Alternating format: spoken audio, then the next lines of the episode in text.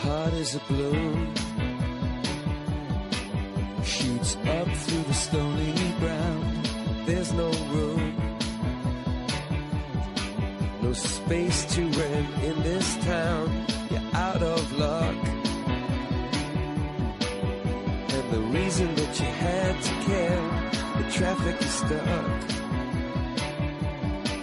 And you're not moving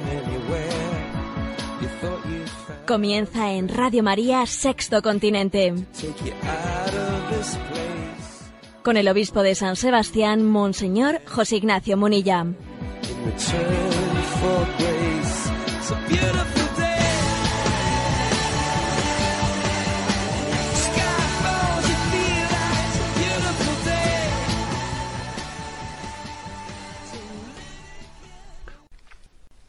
Un cordial saludo a todos los oyentes de Radio María.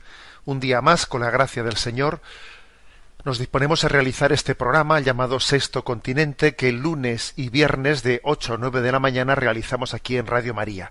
Es costumbre que este programa tenga una pequeña entradilla, más bien relacionada con la fecha en la que se celebra. Hoy es 25 de enero, día de la conversión de San Pablo. En este día la Iglesia ora especialmente por la unidad de los cristianos se ha celebrado, hoy concluye el octavario por la unidad de los cristianos. Y en este día queremos pues lanzar a las redes sociales una frase de San Ignacio de Antioquía, un padre de la Iglesia que está a caballo entre el siglo I y el siglo II.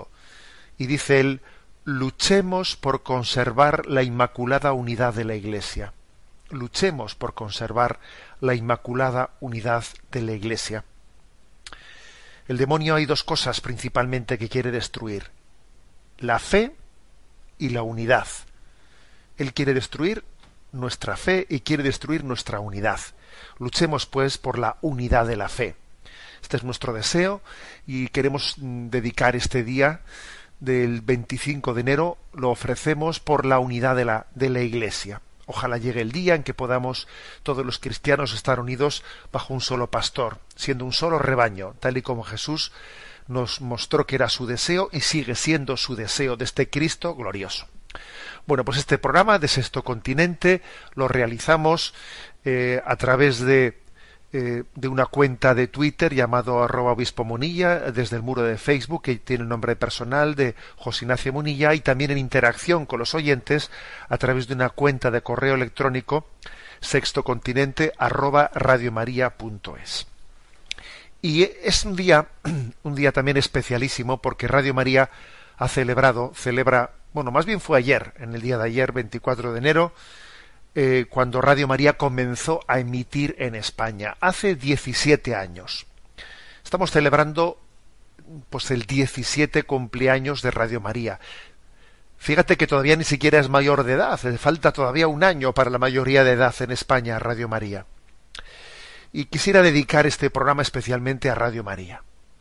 Mm, Hablar de ello, de mi testimonio, de mi experiencia y el resto del tiempo que nos quede responder a las llamadas, a las, eh, a las preguntas, a las cuestiones que los oyentes nos hayan preparado.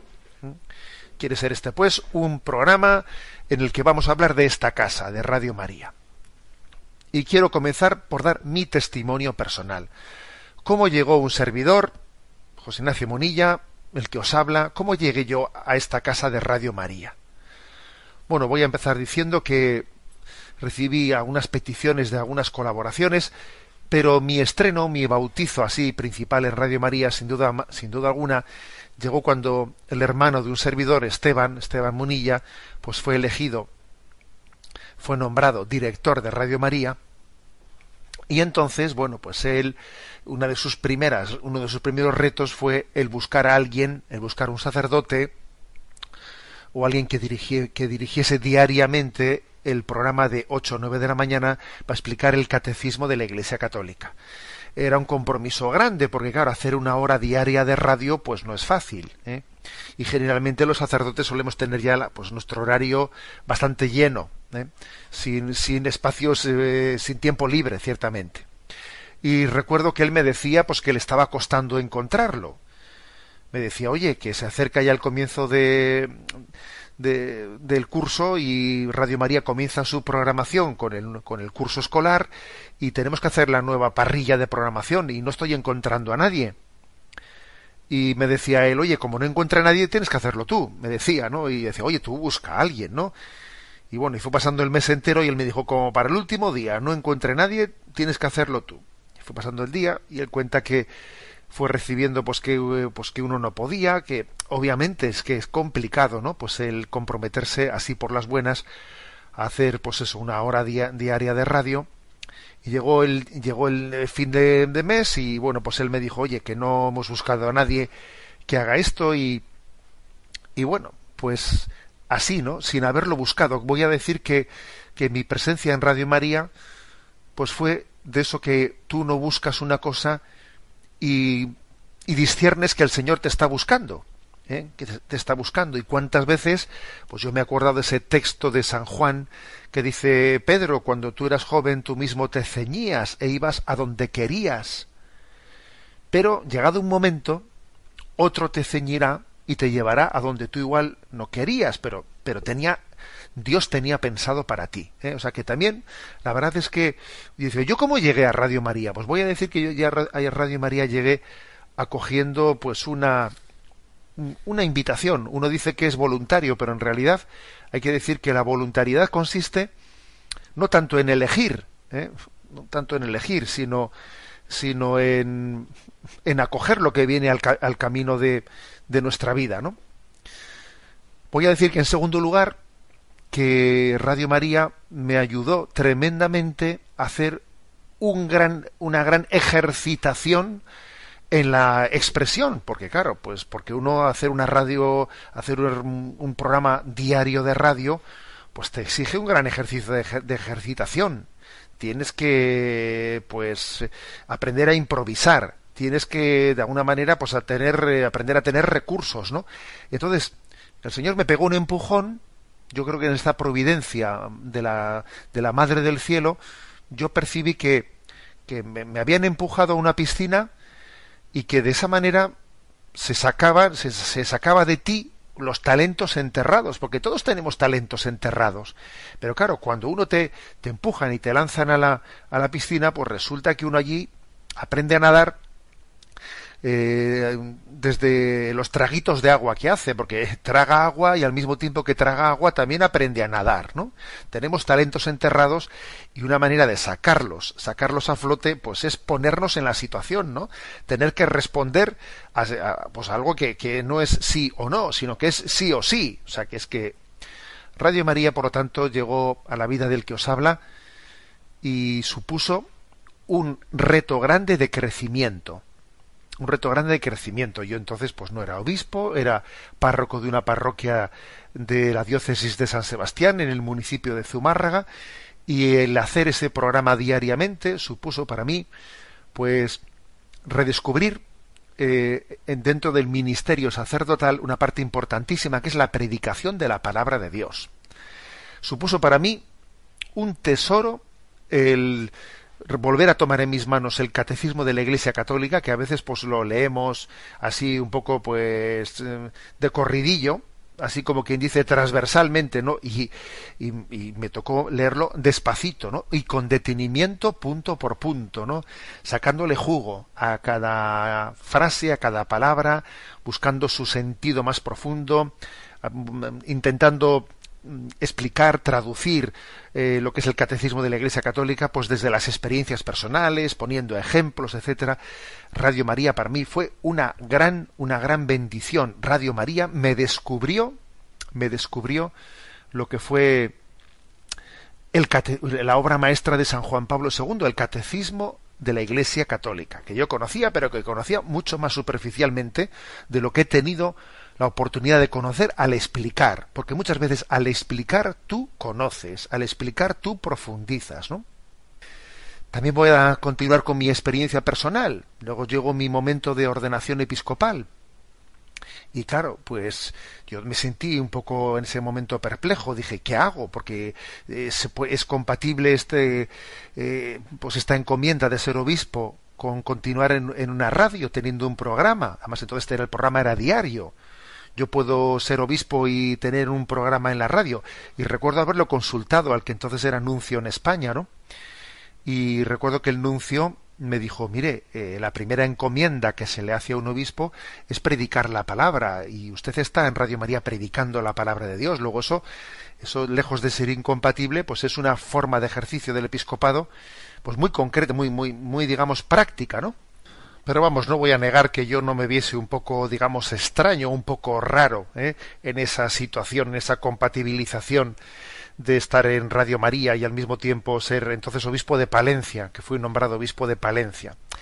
Y en esa situación, eh, os cuento que todos los, que éramos obispos recién elegidos, pues solemos ser cada año convocados a un cursillo de una semana de duración, pues que en, en Roma se imparte para que quienes han sido recién elegidos obispos pues puedan tener desde cada congregación de la Santa Sede, bien sea pues desde el, por parte del cardenal precepto de la congregación de em, pues para la doctrina de la fe o, para la congregación para obispos de la vida religiosa, pues instrucciones y indicaciones de cómo eh, cómo ejercer pues el ministerio episcopal en sus materias, ¿no? Y en ese y en ese contexto a mí me iluminó especialmente una palabra que nos dirigió el que entonces era ya fallecido, eh, falleció en el año 2011, pero entonces era todavía el responsable de la Santa Sede sobre medios de, de comunicación, John Patrick Foley, pues él, él nos, era el presidente del Pontificio Consejo para las Comunicaciones Sociales, y en un encuentro que tuvo con nosotros, con los obispos, mm, nos dijo algo que a mí me, me dio especialmente luz y fue lo siguiente, ¿no? Él nos decía cómo por parte de la Santa Sede, pues se observaba en ese gran observatorio ¿no? que tiene la Santa Sede de toda la Iglesia del mundo, pues como muchos proyectos de comunicación católicos que se habían puesto en marcha por parte de, de la jerarquía católica, con muchos medios, con medios profesionales, haciendo pues, apuestas que, que han sido pues, apuestas pues muy arriesgadas, ¿no? Y poniendo muchos medios económicos, pues muchos de estos proyectos no habían tenido éxito. ¿eh? Recuerdo que nos habló de la conferencia de la televisión de la conferencia episcopal estadounidense que no había tenido éxito, que había que habido, que había que eh, se tuvo que cerrar. ¿eh? Y sin embargo, dijo él, hay otros proyectos de comunicación que en principio han nacido no de, de una iniciativa de la jerarquía de la Iglesia, sino que han nacido pues bueno, de, un carisma, ¿no? De un carisma que el Señor ha suscitado y puso el ejemplo él como Radio María o como la televisión WTN, ¿no? De la Madre Angélica. Que bueno, ahí está pues esa Clarisa, esa Madre Angélica, ¿no? O ahí está ese Manuel Ferrario, ese, ese hombre que pone en marcha Radio María en Italia. Dos hombres carismáticos que pues que de una manera sencilla, sin medios humanos, sin medios económicos, sin planteamientos de profesionalidad, de intentar pues no responder a los parámetros del, del periodismo, eh, así contemporáneo, ponen en marcha una radio y Dios la bendice. Y Dios la bendice, ¿no? Entonces decía, ¿no? Pues el ya difunto cardenal Foley decía, entonces la reflexión es la siguiente, ¿no? Eh, ¿De qué se trata? ¿De qué se trata, no? De que nosotros eh, hagamos nuestro, nuestro planteamiento, ¿no? Hagamos una programación, hagamos un plan establecido de cómo tiene que ser la comunicación de la Iglesia. Y entonces, y pidamos a Dios que la bendiga, ¿no? Le pedimos a Dios que le dé un carisma. ¿No sería, no es más normal que nosotros pongamos las energías de la Iglesia al servicio de los carismas que Dios ha suscitado? A ver, aquí una de dos o ponemos las energías de la Iglesia al servicio de los carismas que Dios ha suscitado en la comunicación, o si no, hacemos nosotros, ¿no? Pues eso, nuestra estructura, nuestro montaje, y pedimos a Dios que a ver si nos da, si lo sostiene con, su, con, con, el espíritu, con el carisma del Espíritu Santo, ¿no? No es bastante más sensato lo primero que lo segundo. ¿Eh? Ver dónde sopla el Espíritu Santo y poner nuestras fuerzas a su servicio que no hacer nuestro montaje y luego pretender que el Espíritu Santo lo bendiga. Bueno, esa fue su, su reflexión. Y la verdad es que a mí me dio una gran luz. Me dio una gran luz porque dije, anda, pues esto, esto es un tema serio. Es verdad que, que el Señor se está sirviendo, ¿no? de una obra como Radio María, que además no ha nacido de la jerarquía de la Iglesia, sino que ha nacido de un carisma del carisma de un seglar, Manuel Ferrario, un seglar que allí por el año 1983 recibió esa, esa inspiración ¿eh? de hacer que María llegase a todas las casas, que María entrase en todos los hogares, esa fue la, la inspiración que él recibió y que finalmente tradujo ¿no? en poner en marcha en marcha esta, esta radio. Y bien, continuando con este ¿eh? testimonio personal en torno a, a, lo que es Radio María y lo que ha sido para un servidor, ¿no? Otra de mis dudas con respecto a mi presencia en Radio María podría ser la siguiente, ¿no? Vamos a ver, eh, es que es importante que la Iglesia pues eh, aborde la nueva evangelización. Es importante que la Iglesia eh, esté especialmente sensibilizada para acercarse a los alejados, ¿no? Con un nuevo lenguaje de nueva de nueva evangelización. ¿Y acaso Radio María responde a esos parámetros? Radio María no es más bien una radio que pretende convencer a los convencidos. Radio María no tiene como destinatarios, pues eh, más bien las mujeres devotas, devotas que que pues rezan el rosario, etcétera, pero Radio María no parece que sea pues eh, el tipo de medio de comunicación adecuado para llegar a los alejados, ¿no? Por lo tanto, pues parece que teníamos que hacer otras apuestas diferentes a esta. Esta podría ser, podría ser así formulada de esta manera, pues otra de esas dudas que a uno se le podría plantear a la hora de su apuesta por Radio María, ¿no? Pero desde luego, eh, la experiencia me ha demostrado que este tipo de, de reflexiones son falsos prejuicios, son falsos prejuicios. No es cierto que Radio María sea como una, un medio un medio de comunicación destinado por antonomasia a las personas más nuestras. Eh, y que es como, digamos, dirigirse a los que ya tenemos en casa y no es el lugar apropiado para hablar a los alejados. No es cierto. Mi experiencia es más bien la contraria.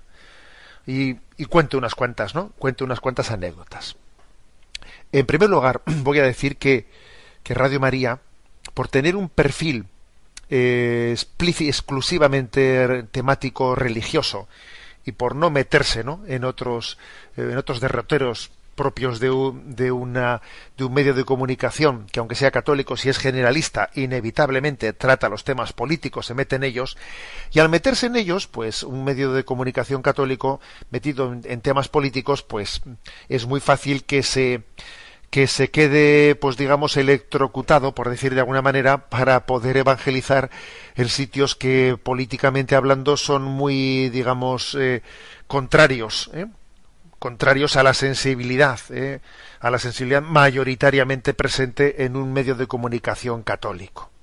Es muy frecuente que en determinados lugares, que con sensibilidad, pues de izquierda, etcétera, pues haya un rechazo grande de medios de comunicación generalistas católicos que perciben a los que perciben como medios que promocionan sensibilidades políticas de derechas a los que ellos se sienten muy lejanos, etcétera. Y sin embargo, Radio María, por su fidelidad en su en su temática explícita y exclusivamente religiosa, pues no tiene así por así por delante ningún tipo de rechazo en esos lugares. Es decir, que Radio María puede ser un instrumento más adecuado, ¿eh? más adecuado para poder evangelizar determinados ambientes que podrían parecer más hostiles que otros medios de comunicación que, quizás por, ¿eh? por estar más implicados ¿no? pues en, la, en la comunicación de la actualidad política puedan tener más dificultades. Esto ha sido parte de mi, de mi experiencia. Decir también que es falso ese otro prejuicio de que, de que Radio María eh, se dirige únicamente a las personas eh, pues de edad de edades altas o eh, no, es cierto puedo decir que en una de las encuestas hechas um, por Radio María entre los oyentes del programa del Catecismo de la Iglesia Católica que tuve ocasión durante siete, ocho años de realizar, ¿no? Pues en, esta radio, pues el, el, resultado de la encuesta era que las personas que escuchaban de 8 a 9 de la mañana ese programa del Catecismo de la Iglesia Católica lo escuchaban en coche, en la radio, mientras que viajaban en coche. El 11% lo escuchaba en Internet y el resto lo escuchaban en su casa. Obviamente, quienes escuchan a las 8 de la mañana el programa en el coche no son nuestras abuelas, son aquellos que van al trabajo. Los que lo escuchan en Internet, mm, obviamente, mm, no responden a ese perfil falsamente estereotipado del oyente de Radio María. No es cierto, por lo tanto, ¿no? que los oyentes de Radio María sean eh, pues, las clases que se dice pasivas, eh, la tercera edad exclusivamente. No, no es cierto. Aunque también es verdad que me parece magnífico que Radio María pues eh, cuide especialmente a nuestros mayores, porque si el mundo se avergüenza de ellos, nosotros no nos avergonzamos, sino que nos sentimos orgullosísimos de nuestros mayores. Y vivimos, y en gran medida, ¿no? Estamos sostenidos por ellos, por su fe. Pero, pero más todavía, más todavía, es que creo que en este mundo de secularización, de laicismo, en el que pues hay, se ha abierto una, una cima, un abismo entre, entre la Iglesia ¿no? y las personas que se han alejado de ellas, es mucho más fácil para un no creye, para un no practicante, para alguien que se alejó de la Iglesia y ha tenido una primera, ¿no? Una primera llamada, un primer paso para acercarse, ¿no? a la fe, es mucho más fácil que se acerque a la radio antes de que pueda llegar a acercarse físicamente hasta la parroquia. Es que es, llegar a acercarse físicamente a una parroquia hoy en día requiere ya un grado de convencimiento muy grande. Es muy fácil que en unos primeros pasos de aproximación a la fe eh, las personas alejadas se acerquen primero a una radio como esta y aquí comiencen a escuchar una palabra que les capacita y poco a poco les, les, les posibilita ¿no? dar ese paso definitivo del acercamiento físico. ¿Cuántos testimonios he tenido en mi vida de, esta realidad? De cómo los alejados sienten más fácil el primer paso de Radio María que el del acercamiento físico eh, a la parroquia. Muchísimos casos no he recibido cuento una anécdota que quizás, no sé, pues eh, seguro que igual ya la he contado en alguna ocasión, porque uno ya, de tanto que habla, ya no sabe ya ni lo que ha dicho en un lugar o lo que ha dicho en otro. Pero bueno, cuento esta anécdota que, que me, me impactó especialmente. ¿eh? De tantas cartas que he recibido de vosotros, de testimonios, ¿no? De, de conversiones a través de Radio María. Recuerdo una carta que me hizo mucho que pensar, una carta de una mujer madre de familia, creo recordar que tenía dos o tres hijos, y decía ella que ella había sido educada católica, en una familia católica, ¿no? En un colegio católico, pero que cuando llegó el momento de, la relación con, eh, de, noviazgo con un chico, pues entabló relación con un chico no creyente y se sintió lo que tantas veces ocurre, ¿no?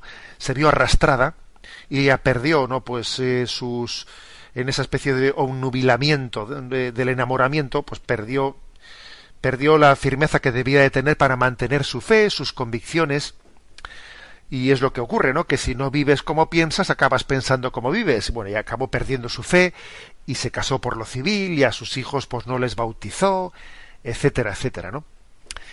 Y contaba ella que bueno, que yendo a trabajar, que utilizaba el coche como método de trabajo, yendo a trabajar, ella era de las que escuchaba mucho la radio, ¿no? Mientras que viajaba, pues mm, tuvo un pequeño accidente, un coche le pegó un golpe, un golpe por detrás y el coche tuvo que llevarlo al taller y en el taller pues les dijeron que tenía que tener pues unos cuantos días no pues el coche en el taller hasta que pudiese volver a cogerlo. Ella pidió un coche de sustitución en el taller porque lo necesitaba para trabajar que se lo que se lo pusieron a su disposición. Y cuando cuando cogió ese coche del taller mientras que arreglaban el suyo y encendió la radio pues es que resulta eteme aquí que tenía sintonizada la radio Radio María y ella, contaba en su carta que ella, que ella ni, ni, conocía de la existencia de esa radio y su primera reacción fue pero qué es esto pero qué pero qué pero qué radio es esta intentó cambiar la radio pero resulta que el jefe del taller tenía había puesto las frecuencias de la radio bloqueadas en ese coche, de manera que no se podía cambiar, estaban bloqueadas las frecuencias. Ojo también con el jefe de ese taller, ¿no? Bueno, pues es que, eh, dice, contaba ya en, el, en su carta que pasó el primer día, ¿no? Pues, bueno, pues pasó despotricando, pero ¿qué es esto? Bueno, pero con la radio encendida, ¿no? Despotricando, pero con la radio encendida. Llegó el segundo día, el tercer día dice que ya escuchando la radio se le removía alguna cosa de su de su infancia, del colegio católico, de su primera comunión, algunos recuerdos se le removían, pasaron los días, pasaron los días, llegó el día de ya de coger su coche ya arreglado en el taller, y contaba ya en su carta que lo primero que hizo al coger el coche fue buscar Radio María y sintonizarla en su coche, ¿no? Y me decía ella, me decía, ha pasado mucho tiempo, muchos meses, más de un año, ¿no? Desde, desde entonces, porque yo tardé mucho tiempo en dar el paso, ¿no? A acercarme a una parroquia durante muchos meses. Escuché Radio María en el coche. Mi, mi proceso de conversión fue primeramente radiofónico, ¿no? Hasta que di los pasos suficientes para dar, para, para acercarme a la parroquia y después tuvo, la, tuvo el don y tuvo la suerte de, de poder también acercar a sus hijos y a su familia entera, ¿no?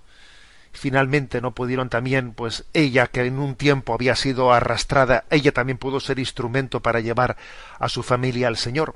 Ella escribía la carta ya mucho tiempo después, pero bueno, quería, ¿no? Quería manifestar y dar gloria a Dios, ¿no? Por, por todo, por todo ese, ese recorrido. Y con mucha gracia, con mucha gracia al finalizar la carta, ella me decía, yo, señor, tengo una duda, decía, tengo una duda.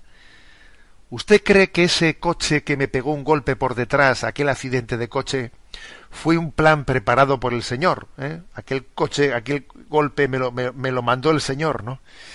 Y bueno, yo le contesté una, una carta y le dije, no lo dude usted, señora, como la bala de cañón de San Ignacio que le rompió la pierna en la defensa del castillo de Pamplona, ¿no? Y le llevó allí a recuperarse a Loyola, donde tuvo su conversión, no lo dude.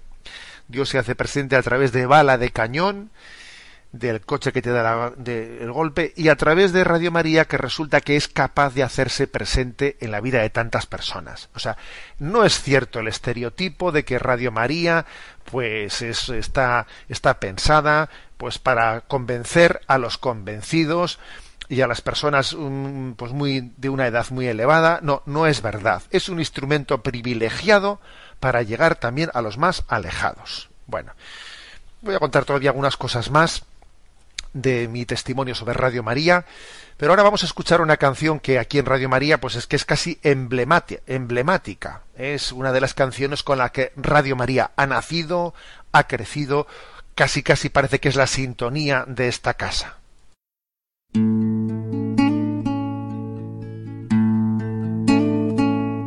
Dios te salve María, Sagrada María, Señora de nuestro camino. Llena eres de gracia, llamada entre todas para ser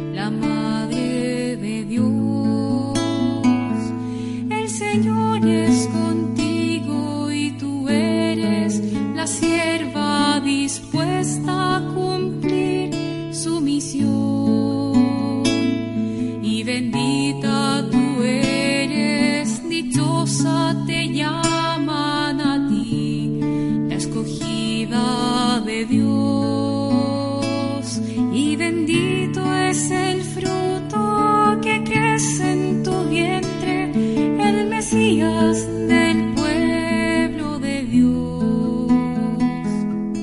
que tanto esperamos que nazca y que sea nuestro rey. María, he mirado hacia el cielo, pensando entre nubes tu rostro encontrar. Y al fin te encontré en un Jesús Salvador. María, he querido sentirte entre tantos milagros que cuentan de ti. Y al fin te encontré en mi camino, en la misma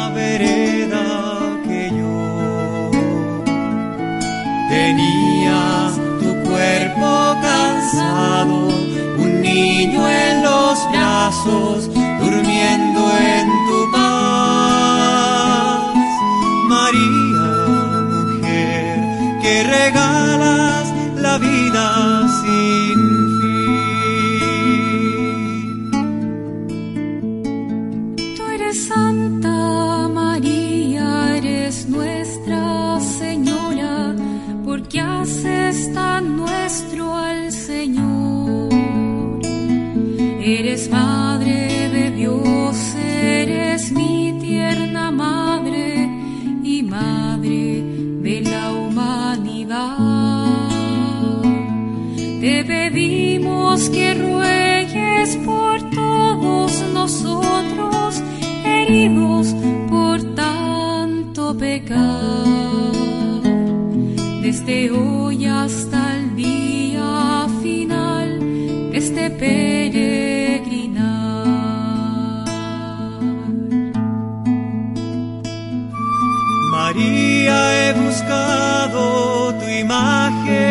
serena, vestida entre mantos de luz.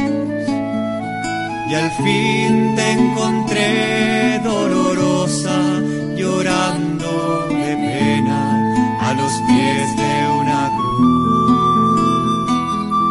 María, he querido sentirte entre tantos milagros que cuentan de ti. En mi camino, en la misma vereda que yo. Tenías tu cuerpo cansado,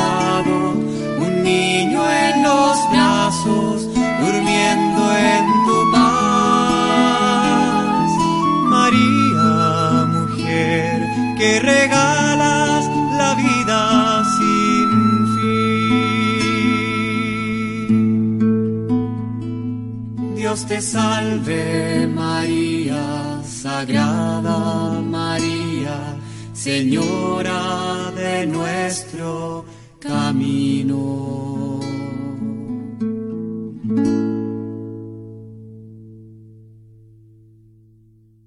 Continúo con este programa especial eh, que podíamos llamar mi testimonio personal sobre Radio María con motivo de los 17 años que se han cumplido eh, ayer mismo del inicio de la emisión de Radio María en España. Comento dos cosas más que también son, yo creo que muy importantes y a mí me han hecho reflexionar mucho. ¿no? El método de Radio María, su voluntariado, su, digamos, no profesionalidad desde ese punto de vista, ¿no? y su renuncia a, la publicidad. En primer lugar, ¿no?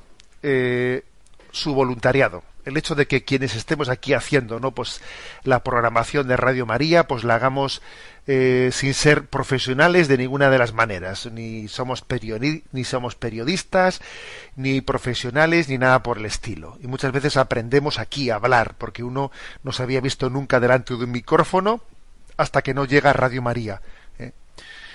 Eso cosa que es, bueno, pues sería impensable, ¿no? En cualquier otro, eh, pues otro medio de comunicación. Se busca gente experimentada, etcétera.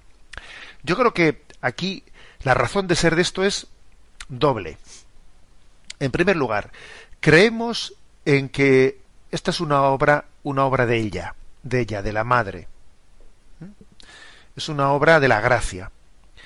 Y a Dios le cuesta lo mismo meter un gol sirviéndose de Messi o de Ronaldo que sirviéndose de alguien torpe que tiene el tobillo torcido.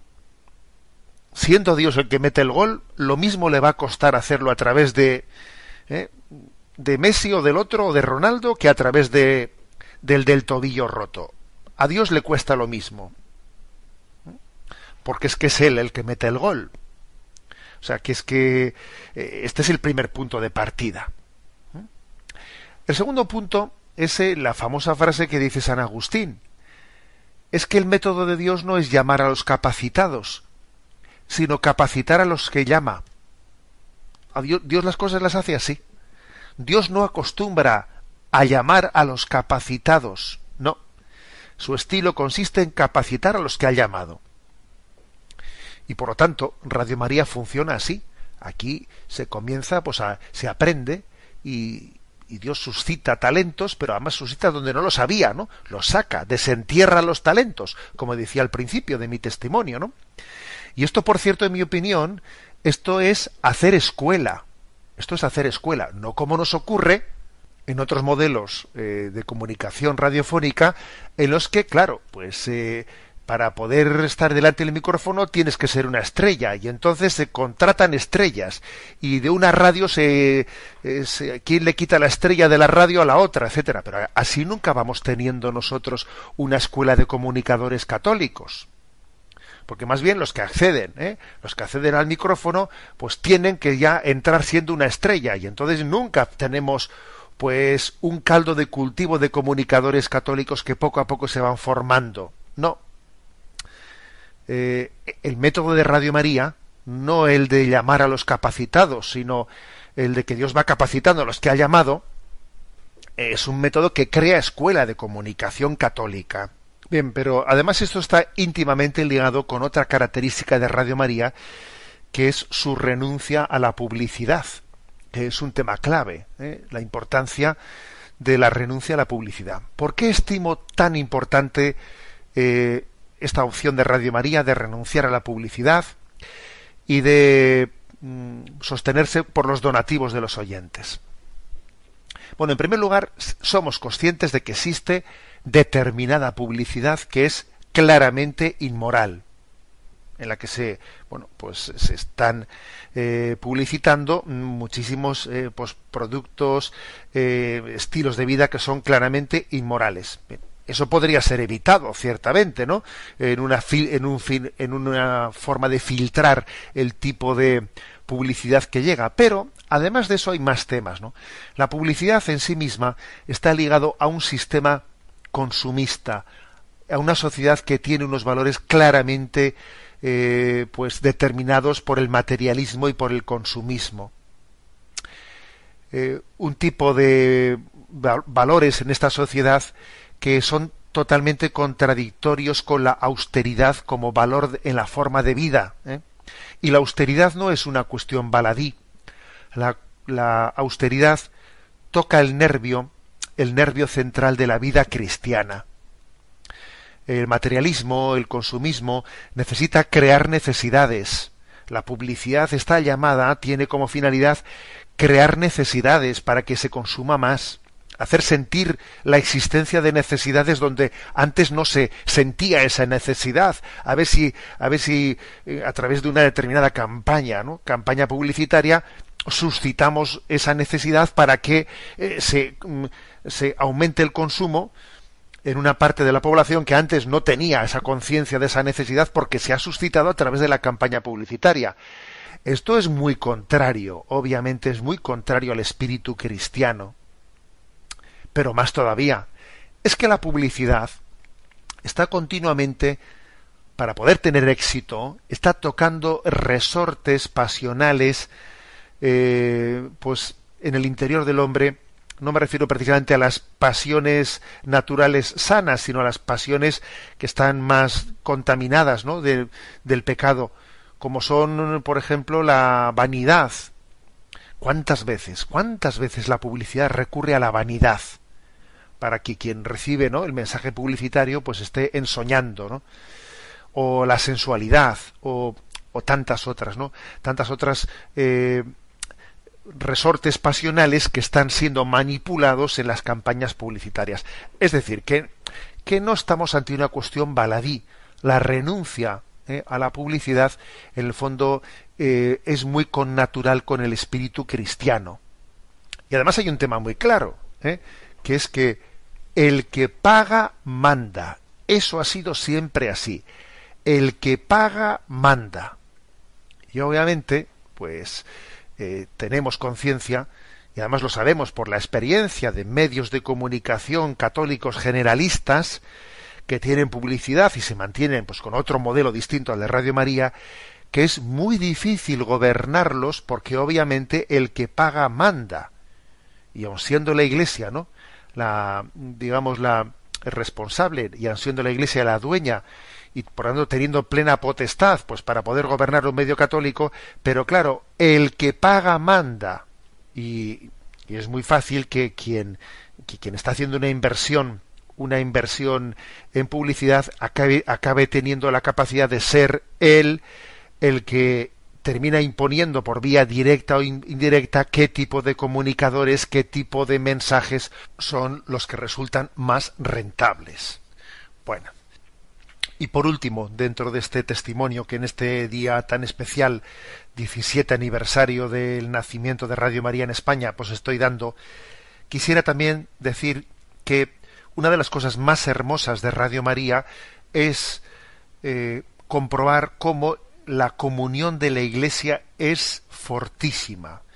Hay que decir que los lazos que de comunión que uno es capaz de visualizar a través de Radio María eh, te, te emocionan, te impactan te impacta ver cómo eh, Radio María conforma una gran familia. Y esa familia no es sino una pequeña participación de lo que es la comunión de la Iglesia, la comunión de los santos.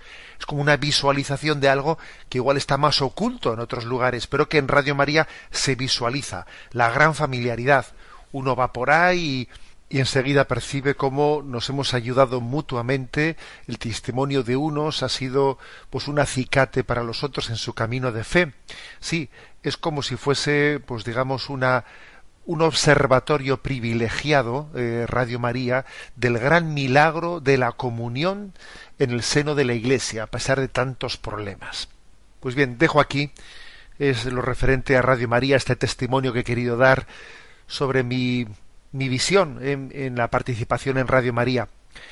Bueno, pues ahora en este segundo momento musical vamos a poner el himno de la Jornada Mundial de la Juventud, que se va a celebrar este próximo verano en Cracovia. Y por cierto, me quiero dirigir a los jóvenes que escuchan este programa y todavía no tienen decidida su participación en esa Jornada Mundial de la Juventud en Cracovia este verano. Pero hombre, pero ¿cómo todavía estás dudándolo? Una cosa es que puedas tener pues un, pues un obstáculo que te lo impida, pero si tienes la posibilidad, no lo dudes, eh, infórmate. Creo que tenemos una gran oportunidad de crecer interiormente encontrándonos con todos los jóvenes católicos del mundo, en ese compartir nuestra fe y en ese alimentarnos unos con el testimonio de los otros. Misericordiosos como el Padre, ese es el lema eh, de la Jornada Mundial de la Juventud y que te invito ¿no? a que te pienses tu participación y tomar la decisión de informarte y de dar un paso al frente al mismo tiempo que escuchas, que escuchamos todos este himno de la Jornada Mundial de la Juventud, misericordiosos como el Padre.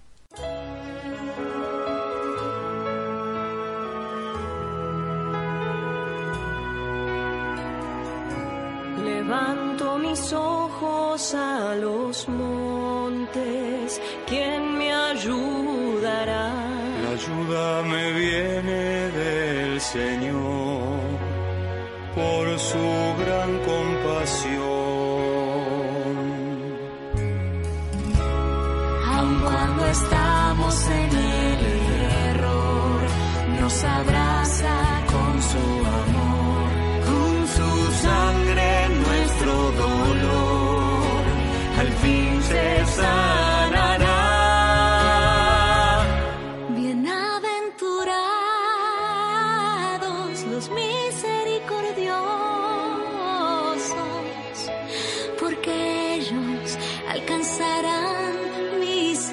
misericordia.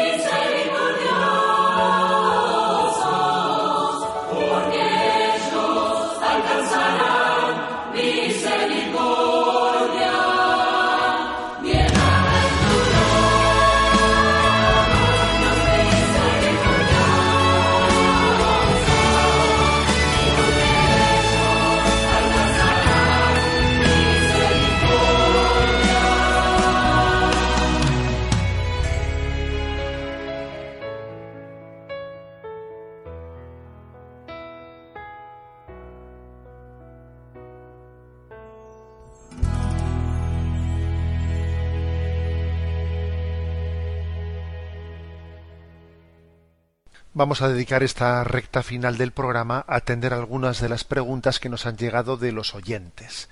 En concreto, una es de Manuel de Utrera, Sevilla, que nos dice Soy oyente habitual del programa, tengo 43 años y este año comencé a dar catequesis de preparación para recibir el sacramento de la confirmación a un grupo de adultos. En la última reunión de catequesis una persona de mi grupo se ha dirigido a mí para plantearme un tema del cual yo no sé darle una respuesta. Esta persona tiene un hermano que recientemente tuvo un hijo, el cual desgraciadamente murió a los cinco días de vida. Es pues un niño que ha muerto sin bautizarse. Él me comenta que su padre, tras el, tras el fallecimiento del niño, habló con un sacerdote para que se celebrara una Eucaristía en sufragio por el alma del niño, y el sacerdote le comentó que eso no era posible, ya que el niño había muerto sin bautizar. No me queda claro si la negativa de ese sacerdote es correcta. Eh, le agradecería una palabra de iluminación. Bueno, en primer lugar, encomendamos a esa familia, porque obviamente estarán llenos de dolor por la pérdida de ese niño de cinco días, y también pues encomendamos a ese niño. Encomendamos su eterno descanso. Eh, vamos a ver, con respecto a la consulta que hace Manuel, eh, es verdad que cuando muere un niño eh, recién bautizado, lo que la Iglesia suele hacer es celebrar una misa de gloria, más que propiamente un funeral pidiendo por la purificación de sus pecados, lo que la Iglesia hace es celebrar una misa de gloria, porque ese niño ha sido bautizado y está en plena gracia de Dios y sin mancha alguna de pecado, y, y por lo tanto es una misa en la que casi se celebra su, ¿eh? su salvación. Cuando un niño fallece sin haber sido bautizado, no se celebra esa misa de gloria, no, no se celebra la misa de gloria, pero por supuesto sí se puede eh, ofrecer una misa por su eterno descanso. ¿eh? Ofrecer una misa por el eterno descanso de alguien, eso siempre se puede hacer, incluso aunque no sea cristiano, incluso aunque sea de otra religión, o sea, siempre se puede celebrar la misa por alguien. eh, otra cosa es que se considere funeral. Un funeral se considera cuando es la despedida de la comunidad cristiana a uno de sus miembros. ¿Eh?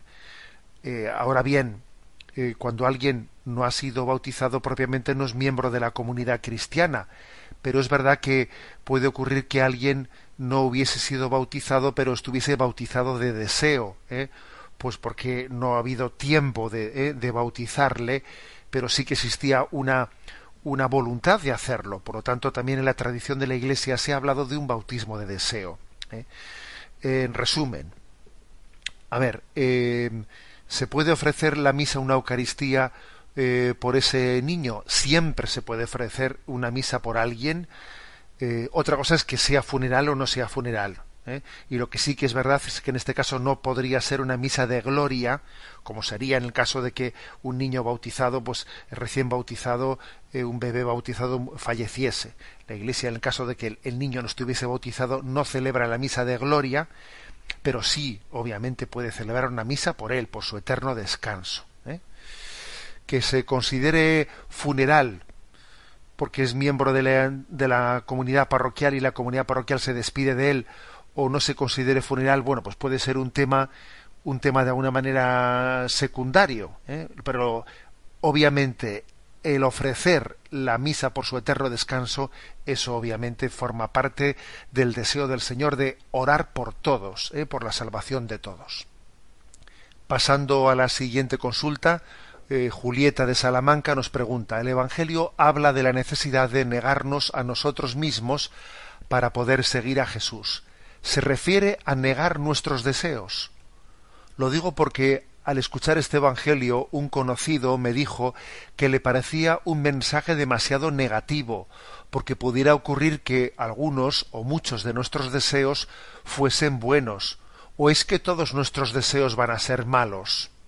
Bueno, eh, vamos a ver, la manera en la que la Iglesia ha entendido estas palabras de Jesús, eso de negarnos a nosotros mismos, no se refiere a decir todo lo que el hombre desee es malo y hay que desear lo contrario. O sea que si te gusta una cosa, tú tienes que pensar siempre que eso a Dios no le gusta. Tú tienes que negar todos los deseos que tiene. No, esa no ha sido la, la forma en la que la Iglesia ha interpretado esa palabra de Jesús. Lo que sí que eh, la tradición de la Iglesia ha interpretado, el propio San Ignacio de Loyola, es que para que nuestro corazón esté libre de seguir la voluntad de Dios, tiene que tener la disposición de poder negar sus deseos, ¿eh?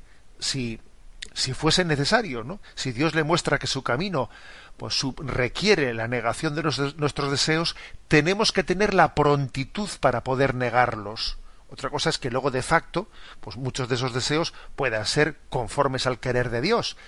Pero tener la prontitud de, de, estar dispuesto a negarlos, a negarnos eh, la medida en que vayamos entendiendo que son contrarios a la voluntad de Dios. ¿eh?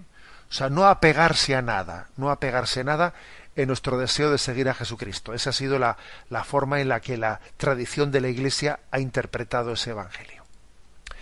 Y por último, otro oyente, en este caso de Madrid, eh, Miguel Ángel, que también es mm, catequista de confirmación y dice, ¿no? En la parroquia estoy encargado de la confirmación de los jóvenes y me preocupa mucho que cada vez sea más complicado animar a algunos jóvenes para que inicien el proceso de catecumenado. En mi oración le pido a Dios que la próxima convocatoria que vayamos a hacer tenga éxito. Y después de pedirlo me entran remordimientos porque tal vez esté mezclando el bien de los chicos con mi éxito personal. ¿Cómo lo ve usted? ¿Cómo debería de rezar? Bueno, vamos a ver. Eh, obviamente tú como catequista quieres el bien de los chicos. ¿eh? yo lo que quizás, pues en la manera de pedirlo, no diría, Señor, que la convocatoria que voy a hacer tenga éxito. Bueno, supongo que, conocerás la famosa frase de la beata Madre Teresa de Calcuta, que decía ella, yo no rezo para conseguir, para conseguir éxito. A Dios le pido ser fiel. Esa era una frase suya. ¿eh? Yo a Dios no le rezo pidiendo éxito, le rezo pidiendo ser fiel. Eh, por lo tanto, bueno, yo creo que es una cuestión de matiz. ¿eh? Lo que tú debes de pedir eh, en, tu, en tu corazón es que esos, esos chicos que son, que son llamados, son vocados, escuchen la llamada de Dios. Que escuchen la llamada de Dios. Que tu plan establecido salga bien, salga mal, de, hay que purificar de eso todo lo que tenga de amor propio, de querer quedar bien, de haber tenido éxito delante de los demás miembros de la parroquia, todo eso hay que purificarlo, ¿no?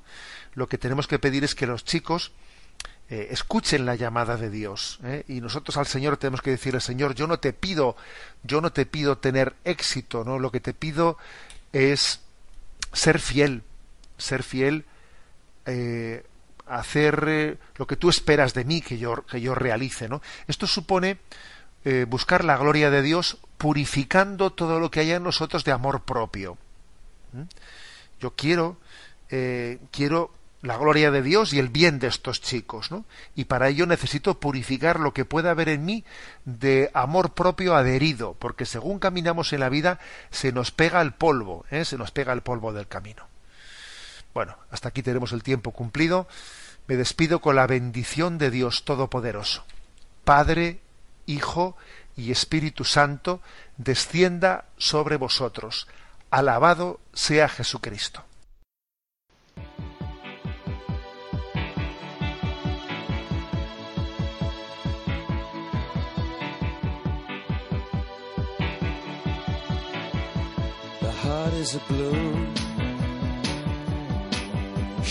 Up through the stony ground. There's no room, no space to rent in this town. You're out of luck. And the reason that you had to care, the traffic is stuck. And you're not